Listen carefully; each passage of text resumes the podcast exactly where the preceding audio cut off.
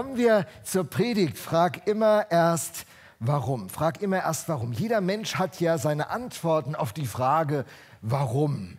Warum glaubst du oder warum glaubst du nicht? Warum tust du Dinge, wie du sie tust oder tust sie nicht so?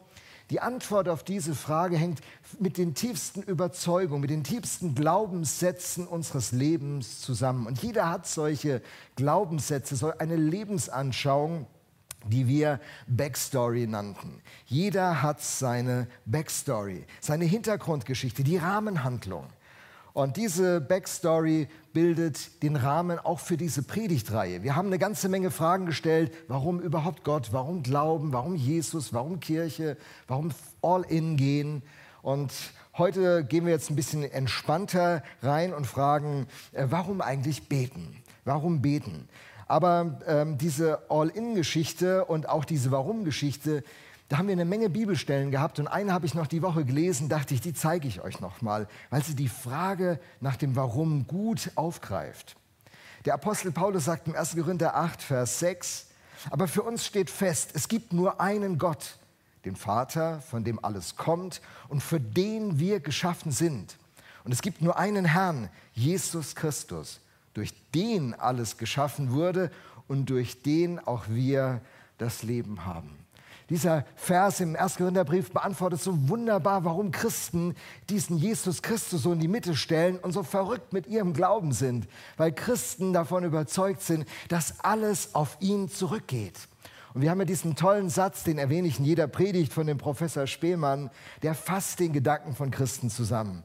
Weil Gott ist, ist alles andere. Deswegen glauben wir, deswegen treffen wir uns als Kirche, deswegen leben wir, wie wir leben, weil Gott ist. Er ist der Beginn der ganzen Geschichte. Durch ihn besteht die ganze Geschichte. Und Christen glauben, dass auf diesen Gott die ganze Weltgeschichte ausgerichtet ist und zuläuft, dass der Tag kommen wird, wo er alles in allen sein wird. So steht es mal im Neuen Testament. Und nun fragen wir heute also, warum beten? Ich weiß nicht, ob euch die Frage je durch den Kopf gegangen ist. Es gibt ja kaum einen Menschen, der nicht betet. Ich habe mal so ein paar Bilder zusammengestellt. Äh, ist immer die Frage, zu wem bete ich, wie bete ich, was bete ich? Aber das Menschen beten gehört irgendwie fast zu einem Urinstinkt des Menschen, fast so ein Reflex, das ist ein Teil unserer Identität. Es gibt solche Sätze, die sich dann in die Sprache reingefunden haben, Not lehrt beten. Oder Leute sagen in einer sehr kritischen Situation, da hilft nur noch beten. Es gibt viele Varianten zum Thema Gebet. Dank, Bitte, Fürbitte, Lobpreis, Anbetung, Klage. Man kann zu dem christlichen Gott beten, andere beten zu Allah, andere beten zu irgendwelchen Götzen und Göttern und Gegenständen und Figuren. Aber der Impuls zu beten, der ist tief in jedem Menschen verankert. Vielleicht hast du noch nicht die Situation gehabt, wo du zu, auf dieses Gebet zurückgegriffen hast, aber viele hartgesottene Typen im Ersten und Zweiten Weltkrieg und in vielen Konflikten fangen auf einmal an zu beten. Das liest man in den historischen Büchern, dass hartgesottene Typen auf einmal anfangen zu weinen und Gebete beginnen zu formulieren. Und man auch immer sagt, Gebete, das ist was für kleine Kinder und alte Leute. Kalle für uns. Ne? So ist das. Gebet. Über Gebet gäbe es sehr viel zu sagen. Da könnte man wochenlang eine Predigtreihe machen. Ich habe eine Internetseite, die heißt kurzimpulse.info. Und da habe ich äh, einiges zum Thema Gebet gemacht. Da gibt es auch ein ganzes Video, das ich heute auf meinen sozialen Medien promote, wo es ein bisschen tiefer geht. Warum habe ich das gemacht? Damit ich mich in dieser Predigt auf auf ähm, Grundlagen einfach mal beziehen kann. Eigentlich sind es drei Vorbemerkungen, die Jesus macht. Ich werde heute mehr über Vorbemerkungen zum Gebet sprechen, denn zum Gebet selbst. Gebet selbst ist Kommunikation. Der Mensch ist ein kommunikatives Wesen. Sich mitzuteilen äh, mit Sprache oder auch ohne Sprache ist ihm ein tiefes Bedürfnis. Der Kommunikationswissenschaftler Paul Watzlawick hat äh, diesen interessanten Satz gesagt. Er sagt, man kann nicht nicht kommunizieren. Jeder ist als kommunikatives Wesen angelegt. Und unsere Beziehung funktioniert über Kommunikation. Wenn Heike und ich, meine Frau und ich, wenn wir uns nichts mehr zu sagen haben, Was, was sagt es über unsere Ehe? Die ist am Ende. Wenn wir uns nichts mehr zu sagen haben, das ist ein Synonym, die sind fertig miteinander. Äh, aber als wir uns befreundet haben, da ist diese kommunikative Seite richtig aufgebrochen. Wir waren, wir waren späte Teenies, so, ich war, war 18 äh, und wir saßen in einem VW Käfer von meiner Heike, die hatte damals einen VW Käfer, so ein 1200er Sparkäfer. Kennt ihr noch jemand? Ja, so ein äh, tolles Auto, oder? Ich liebe es bis heute. Ein 1200er Sparkäfer. Und sie fuhr mich nach einer Abendveranstaltung unserer Kirche, ich war noch nicht so lange Christ, fuhr sie mich nach Hause. Und dann standen wir da an unserer Straße und begannen zu kommunizieren, weil, weil du nicht nicht kommunizieren kannst, du redest. Wenn du jemanden liebst, fängst du an zu reden. Und wir redeten und redeten und redeten. Ahnt ihr schon? Und redeten und redeten. Ahnst du es jetzt? Und redeten und redeten. Und auf einmal ging die Sonne auf und mein Arbeitskollege fuhr mit Mofa an uns vorbei und wir merkten, wir haben ziemlich lang geredet, aber die Zeit verging wie im Flug. Wenn du verliebt bist, redest du und die Zeit vergeht wie im Flug. Es ist Teil unseres Wesens. Kommunikation ist uns angeboren. Wir sind kommunikative Wesen. Und Gebet ist Kommunikation. Ein anderer Kommunikationswissenschaftler hat aber gesagt, der, das Missverständnis ist der Normalfall der Kommunikation. Wir verstehen uns manchmal nicht gut. Und so ist es mit Gott auch. Hey, warum soll ich beten? Wie ist das eigentlich mit Gebeten? Ich werde ein paar nette Fragen stellen, die mich, die mich schon lange beschäftigen. Gleichzeitig fällt mir auf, dass Christen, also wenn du jetzt kein Christ bist, hör gut zu, dann lernst du was, wie Christen so ticken. Ähm, Christen sagen in der Regel, Gebet ist total wichtig. Wer, wer von den Christen würde sagen, Gebet ist total wichtig? Kann ich mal die Hand sehen? Genau, jetzt mache ich was ganz Gemeines. Ich bitte euch schon im Vorfeld um Vergebung. Warum kommt ihr eigentlich nicht zur Gebetsstunde? Das ist ein Problem. Gebet ist extrem wichtig. Jeder würde sagen, Gebet ist absolut Priorität. Ohne, es geht gar nicht ohne Gebet. Aber das Problem ist, Christen beten kaum. Das fällt mir auf. Ich bin seit seit über 40 Jahren Christ, das fiel mir irgendwie auf. So, die Gebetstruppe ist die kleinste Truppe der Gemeinde. Die Gebetsveranstaltung ist die schlecht besuchteste Veranstaltung der Woche. Mittlerweile unter jungen Leuten ist es so, wenn es dann so einen Lobpreisabend gibt, ist das Haus voll, früher noch mehr wie heute. So Musik und Singen, das ist richtig gut. Man hat so eine, auch eine gewisse Selbsterfahrung. Man betet zwar Gott an, aber es fühlt sich auch gut an und die Musik ist gut, das ist irgendwie auch cool. Aber wenn es dann so um reines Gebet geht, ey, jetzt mal ohne Musik, ohne Background, ohne, wir, wir beten einfach. Puh, wir beten vor dem Gottesdienst, 9.20 Uhr. Alle, die hier mit dem Gottesdienst was zu tun haben, vom Parkplatz über die Kindermitarbeiter bis zu den Begrüßern, bis zu den Predigern, bis zu den Musikern, Technikern, alle sind erwartet. 9.20 Uhr, wir beten hier. Wir beten hier für den Gottesdienst, damit der Himmel die Erde berührt. Das ist unser Traum für die Zukunft. Wir wollen erleben, dass der Himmel die Erde berührt. Und dann haben wir da so zehn Minuten, ich mache einen kurzen Einstieg. Und dann sage ich, lasst uns jetzt beten. Und nach zwei Minuten, was soll ich sagen, wird es so still im Raum. Ich sage, hey, seid ihr schon durch? Habt ihr nichts mehr zu beten? Beten ist doch so extrem wichtig. Wieso seid ihr vor der Zeit fertig? Und aber unsere Gemeinde ist cool, die Mitarbeiter sind richtig cool, haben, haben eine Lernkurve, die geht so. Und, äh, und heute waren wir richtig schon das war richtig gut. Ich habe mit Robert gebetet, das macht Spaß. Robert, beten mit dir, das ist gut. Mit manchen Leuten macht es richtig Spaß zu beten, weil du spürst, da läuft was. Mit anderen ist es ziemlich schwierig zu beten, weil wenn man nicht, nicht kommuniziert, irgendwie mühsam. So, Gebet ist extrem wichtig, sagen Christen, aber die Tageszeitung ist wichtiger. Netflix ist wichtiger. Äh, Leute treffen ist wichtiger. Und dann merken wir, da ist eine Spannung und über die Spannung müssen wir nochmal nachdenken. Was ist der Grund, dass wir so viele Probleme mit Gebet haben? Ich äh, gebe euch eine einfache Antwort. Sie ist nicht die vollständige, aber eine, die viel abdeckt. Viele Christen beten wenig, weil sie die Erfahrung gemacht haben, dass ihre Gebete nicht beantwortet oder erhört wurden. Und irgendwann, das darf man ja nicht sagen als Christ, also wenn du kein Christ bist, du kriegst heute richtig einen Einblick nach innen. Nutze es nicht aus, zerleg uns nicht. Wir reden heute hier sehr ehrlich miteinander. Du hast aufgehört zu beten, weil du tief in deinem Inneren denkst, bringt eh nichts. Hand aufs Herz. Du hast aufgehört zu beten, richtig zu beten, engagiert zu beten, eine Nacht durchzubeten, leidenschaftlich zu beten, weil im tiefsten Innern du denkst, bringt ihr nichts. Und du könntest vielleicht sogar eine ganze Liste, habe ich Gott gebeten um das und das und das und das, nix. Mir haben manchmal Christen dann gesagt, weißt du was, schon ein paar Mal hier erwähnt, ich habe so viel für Gott gemacht, ich habe mich so engagiert, ich habe so viel Geld gegeben, ich war immer da. Und dann hast du einmal Gott gebraucht, hast ihm einmal was gebetet, gebeten, hat er nicht beantwortet. Weißt du, wenn sich Gott für mich nicht interessiert, dann interessiere ich mich für ihn auch nicht. Und Erfahrungen dieser Art blockieren uns im Gebet, nehmen uns die Leidenschaft vom Gebet. Gott ist nicht der kosmische Laufbursche, den du losschicken kannst mit einem Gebet. Gott ist nicht der Automat, wo du ein Gebet oben reinwirfst und eine Antwort unten rauszieht. Es gibt zwar Theologien, die das behaupten. Wir kommen da gleich drauf zu sprechen. Aber das Problem ist, dass er es nicht ist, egal was irgendwelche Leute erzählen. Und dann sammelst du die Erfahrung, dass Gott nicht so funktioniert, wie du gedacht hast, dass er funktionierte. Daraus da handelt man sich einen Frust ein und dieser Frust bringt einen dazu, dass man sagt, als guter Christ, ja, Gebet ist, Tanja, Gebet ist total wichtig. Du würdest sagen, jawohl, richtig. Und trotzdem haben wir zwei, ich ja auch, Erfahrungen, wo Gott nicht so sich verhält, wie wir es denken und und nicht, dass wir gegen Gott gehen, aber wir fahren das dann zurück. Ich würde ja gerne jetzt mal reinfragen, so, ist das nur eine Erfahrung, die nur ich habe oder geht es euch ähnlich? Aber das ist ja so blöd, sich an so einer Stelle zu outen.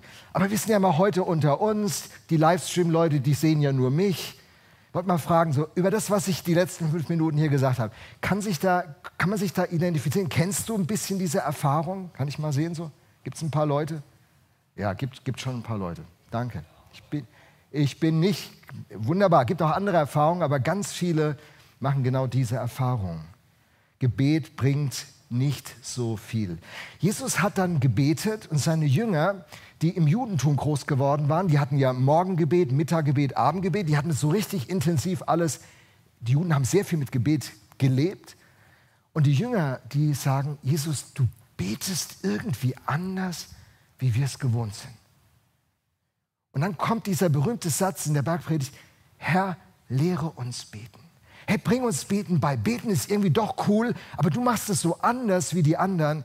Sag uns doch mal, was ist da anders bei dir, Jesus? Und das ist der Text, in den ich gerne mit euch reingehen will. Es ist die Vorrede zum, zum Vater unser, zu dem Gebet, das er uns beibringt.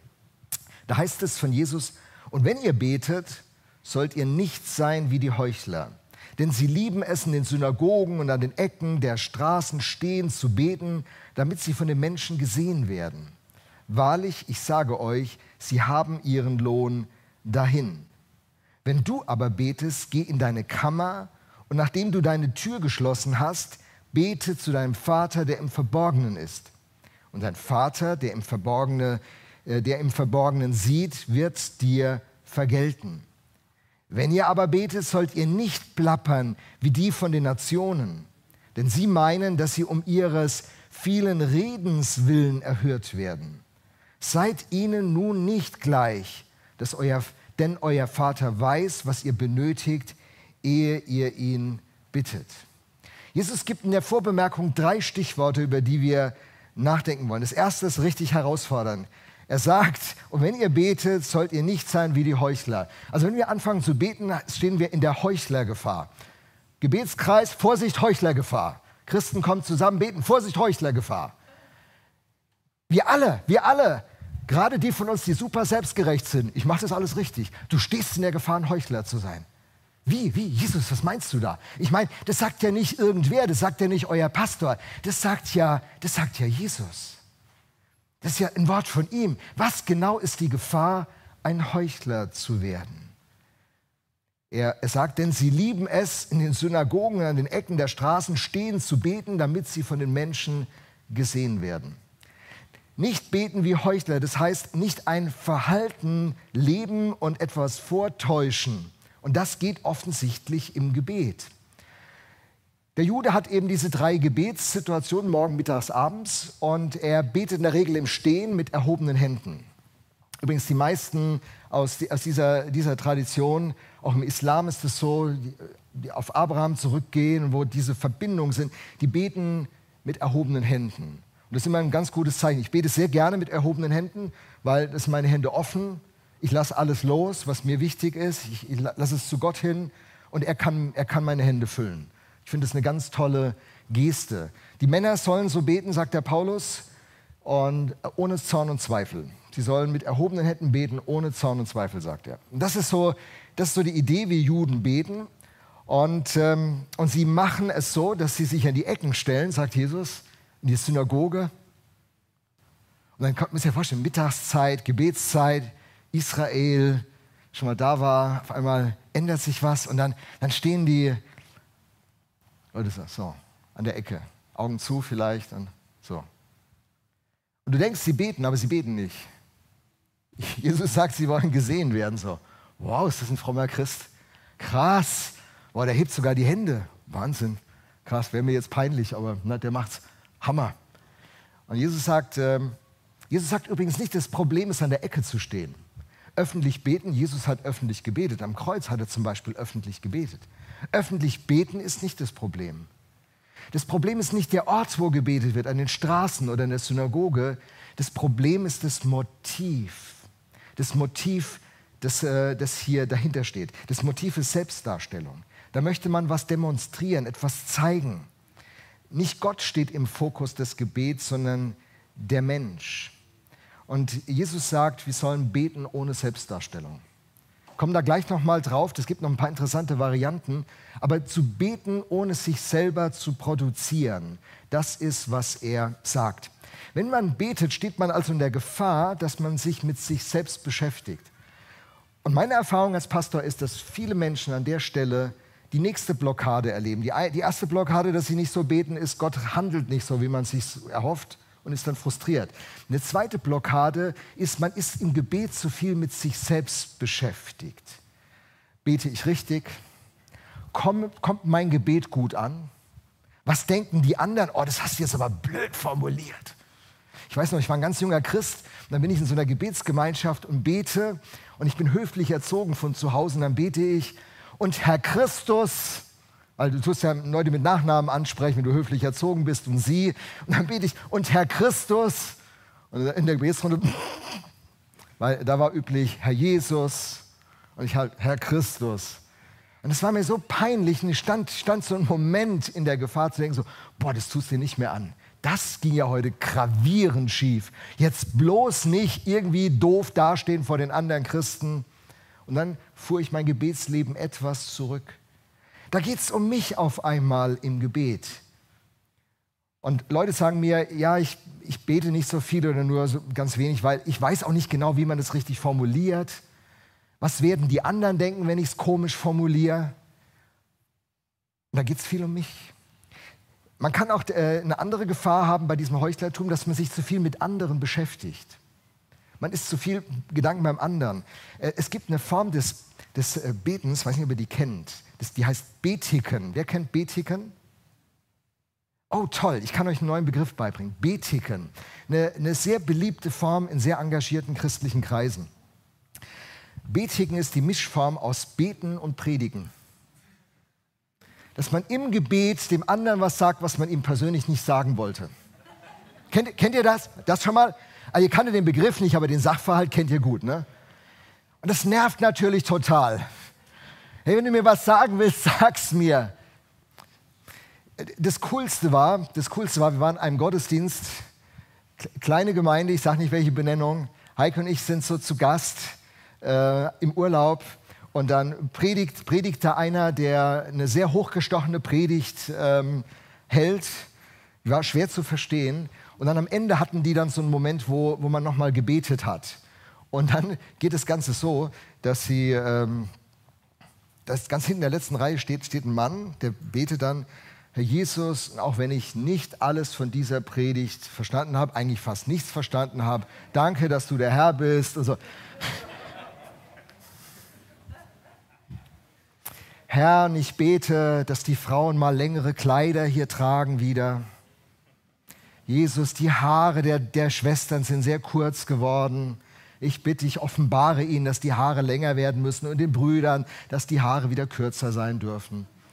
So dies, diese Mischform aus Beten und Predigen, Betigen.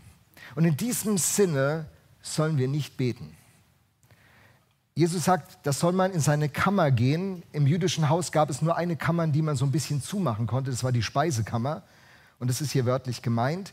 Man kann es auch allegorisch übersetzen, die Kammer des Herzens. So haben das die, die Kirchenväter übersetzt. So haben die das verstanden, die Kammer des Herzens. Wenn wir beten, sollen wir aus dem Herzen beten. Nicht, nicht denken, was, was denkt der andere, was will ich dem anderen sagen, komme ich gut an, ist das alles toll formuliert, sondern das Wichtigste beim Gebet, es muss aus dem Herzen kommen. Das ist das Erste, Erste was Jesus sagt. Das Zweite, was er sagt, das hat mich sehr irritiert. Der Vater weiß, was ihr benötigt, bevor ihr bittet. Macht es nicht wie sie, denn euer Vater weiß, was ihr braucht. Und zwar schon bevor ihr darum bittet. Ich habe diesen Vers, Matthäus 6, 8, als junger Christ gelesen und gedacht, warum soll ich denn dann beten? Hat es jemand auch schon mal gedacht? Wenn er doch alles weiß, warum soll ich dann beten? Das hat mich als junger Christ echt herausgefordert. Gebet ist eigentlich überflüssig, bis ich verstanden habe, was dahinter steht.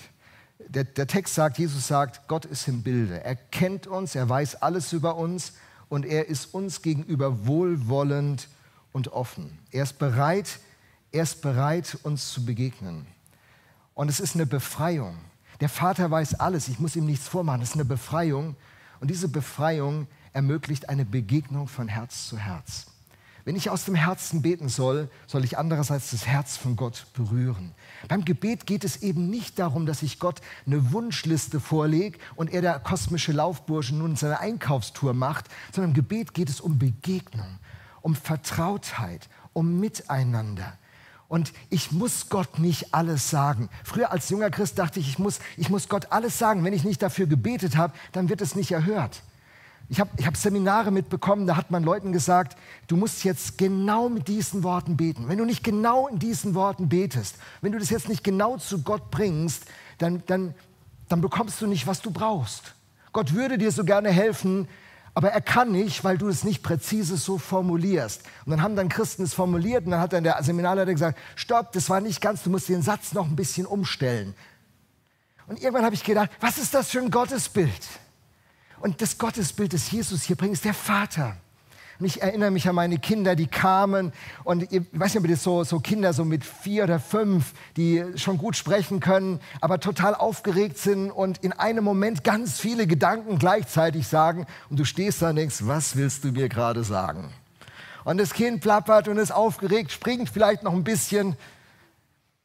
Und der liebevolle Vater und die liebevolle Mutter stehen da zugewandt dem Kind überlegen, was willst du mir sagen? Und die Grundhaltung ist, alles, was du brauchst, werde ich dir geben, weil ich dich lieb habe, weil du mein Kind bist. Nicht, weil du ein Gebet richtig formulierst oder falsch formulierst, weil ich dein Vater bin, weil du mir wichtig bist, weil ich alles für dich investiert habe. Und selbst wenn du dein Gebet schräg formulierst, wenn du es falsch formulierst, ich gucke in dein Herz, ich weiß, was dich bewegt. Und was dich bewegt, ist mir wichtig. Du berührst mich. Das ist das, das ist das Herzstück vom Gebet, was Jesus uns beibringen will. Gebet ist nicht, die Riesenlisten vor Gott abzulegen und ihm präzise irgendwelche Kuhhandel, Deals mit Gott zu machen. Er ist der Papa, mit ihm machst du keinen Deal. Er ist der Papa, der dich liebt und der dich versteht und der, bevor du irgendwas formuliert hast, alles weiß, was er über dich wissen muss. Und er schaut wohlwollend zu dir. Er ist dir zugewandt. Das, was dich bewegt, bewegt ihn. Du bist ihm wichtig. Wenn ich schwierige Erfahrungen in meinem Leben sammle, und ich sage euch, als Pastor sammelt man auch ganz schön, ganz schön Wunden und Ritzen. Man, man holt sich so, so manche Schläge auch ein. Und manchmal komme ich nach Hause, natürlich nicht in Mannheim, ist ja klar, aber früher an anderen Stationen. Und äh, und mein Herz ist schwer. Wenn ich dann meiner Heike in die Augen schaue und sie mir in die Augen schaut. Und ich bei ihr einfach zu Hause bin, dann erlebe ich ein Stück von dem, was, was Gott uns sein will. Wir können mit allem kommen, was uns bewegt, auch, auch allem, was uns so belastet. Er hat ein offenes Herz für uns. Euer Vater ist im Bilde. Das Herz unseres Vaters ist offen. Wie ein Kind zu seinem Vater rennen kann. Wir müssen nicht taktisch mit Gott umgehen. Ist ja, wenn ich mit, mit meinem Chef verhandeln muss, dann muss ich überlegen, wie sage ich ihm, was, was ich von ihm will. Was genau werde ich jetzt in diesem Mitarbeitergespräch fordern? Wann ist der günstige Zeitpunkt, wann ich es anspreche? Kann ich überhaupt das Thema gerade ansprechen? Mit Chefs verhandelt man. Mit, mit Verkäufern verhandelt man. Mit irgendwelchen Geschäftspartnern verhandelt man. Gott ist kein Geschäftspartner. Der Vater weiß vorab. Und seine Sehnsucht ist diese Begegnung von Herz zu Herz. Und dann merkst du, die Konsequenz ist eigentlich ziemlich einfach. Du, du musst nicht sprachlich alles toll machen, vielleicht ist Deutsch gar nicht deine erste Sprache und du betest auf Deutsch und denkst, oh Mann, ich kriege grammatisch den Satz nicht gerade raus. Gott sieht dein Herz. Gott achtet nicht auf deine Grammatik. Gott achtet nicht, dass deine Wortwahl perfekt ist. Gott achtet auf dein Herz. Und deswegen ist die Aufforderung im Buch der Sprüche mehr als alles andere, worauf man sonst achtet. Achte auf dein Herz. Von ihm sind die Ausgänge des Lebens. Das Leben entspringt daraus. Gott ist an unserem Herzen interessiert, auch beim Gebet.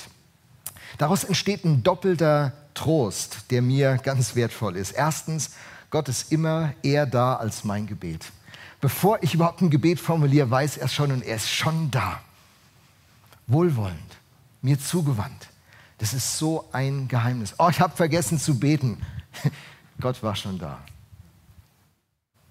Er hat alles schon vorbereitet. Und Gott kennt uns viel besser, als wir uns selbst kennen. Zweitens, er versorgt uns mit allem Notwendigen. Gebet verbindet den Christen ohne Angst mit Gott. Ich darf kommen und ich darf sein. Und es berührt das Herz des Vaters. Wenn du mit dieser Einstellung Gott begegnest, du berührst ja sein Herz. Wir haben zwei erwachsene Kinder. Die finanzieren sich komplett selbst. Die haben ein ganz eigenes Leben. Aber manchmal kommt es, dass unsere Tochter oder unser Sohn bei uns anruft und sagt, hast du mal Zeit für mich? Wisst ihr, was da in meinem Herzen abgeht? Viktor, ist es nicht ein Hammer, wenn unsere Kinder, die schon im Leben stehen und ganz vieles klar haben, die sagen, hast du mal Zeit für mich? Kannst du mir helfen? Meine, manche Eltern haben ja das Problem, dass sie ihre Kinder nicht loslassen. Kinder sind über 21, werden immer noch behandelt wie, wie 14-Jährige. Das ist ein Problem. Wir haben unseren Kindern gesagt, hört mal, wenn ihr das 21. Lebensjahr erreicht, und nicht irgendeine ganz spezielle Situation da ist, dann fliegt ihr zu Hause raus. Weil unser Erziehungsziel ist Reife und Selbstständigkeit und nicht Hotel Mama bis 40. Dann fliegt ihr bei uns raus. Unsere Kinder haben das ernst genommen, sie sind mit 19 schon ausgezogen und haben ihr Leben in die Hand genommen und äh, die konnten nämlich dann Wäsche waschen, die konnten kochen, die konnten ihr Leben organisieren, die konnten ihre Finanzen klar haben. Die, die haben den Weg ins Leben gefunden. Wir sind heute saustolz auf unsere Kids. Die haben das hammermäßig gemacht. Und ich bin so froh, dass wir sie nicht von uns abhängig gehalten haben, sondern in eine Selbstständigkeit geführt haben. Da machen viele Eltern einen Fehler. Ich möchte es mal so ungeschützt sagen, dass äh, Kinder nicht erwachsen werden, nicht Verantwortung für ihr Leben übernehmen. Das ist die, die, die eine Seite. Aber die andere Seite ist, wenn da eine Beziehung entsteht, die so auf Vertrauen baut, dass man miteinander so verbunden ist. Du, ich brauche deine Hilfe. Kannst du mir helfen? Kannst du mich unterstützen? Kannst du mit mir sein? Und das ist eine großartige Erfahrung. Und das ist, wonach sich Gott sehnt. Wenn wir beten, ist es nicht so, dass Gott nicht gewusst hätte, dass, dass uns Dinge bewegen. Aber die, die Tatsache, dass wir es mit ihm teilen, das berührt sein Herz. Stell dir das vor, wie mit einem Freund und einer guten Freundin. Und ihr sitzt da und ihr trinkt einen Kaffee zusammen. Und auf einmal bekommt euer Gespräch eine neue Tiefe. Und das Ganze geht ein Stockwerk tiefer. Und deine Freundin, dein Freund sagt zu dir, du, ich muss dir was mit dir was teilen, was ich mit niemandem sonst besprochen habe. Würdest du mir zuhören? Hey, das ehrt dich doch, oder? Echt, dass du mit mir das teilen willst? Bist du auch verschwiegen? Ich bin verschwiegen. Hoffentlich stimmt das. Äh, und dann teilt dein Freund, deine Freundin mit dir etwas, was, was, was ihr, ihr Schmerz bereitet oder ganz wertvoll ist, ganz kostbar ist. Und dann passiert was zwischen euch. Da baut sich eine Verbindung, die ist richtig tief, die ist wertvoll. Die bekommt Qualität. Und so müssen wir uns das mit Gott vorstellen. Beten ist nicht in erster Linie dazu da, dass wir uns von Gott irgendwas abholen, was wir, was wir nicht bekommen würden, wenn wir nicht darum bitten, sondern Gebet ist in allererster Linie der Ausdruck einer Beziehung und des Miteinanders und der vertraute Umgang miteinander. Das ist die Idee von Gebet. Keine magische Beschwörung, sondern eine, eine vertrauensvolle Beziehung. Ich sage das nochmal. Gebet ist keine magische Beschwörung von einem Gott, wie das in den Religionen übrigens ist. Da musst du opfern, die Familie hat zu wenig zu essen, aber du fährst als Hindu zu einem Tempel und legst irgendwelches Essen in diesen Schrein in der Hoffnung, Gott zu besänftigen, Gott zu etwas zu bekommen, zu bringen, wozu er sonst nicht in der Lage oder bereit wäre. So war das im Griechentum mit den griechischen Göttern, mit den römischen, mit den ganzen Göttern der Nationen. Man musste ihnen was opfern, damit sie die Ernte nicht äh, kaputt gehen lassen lassen, damit man beschützt wird vor Unwetter.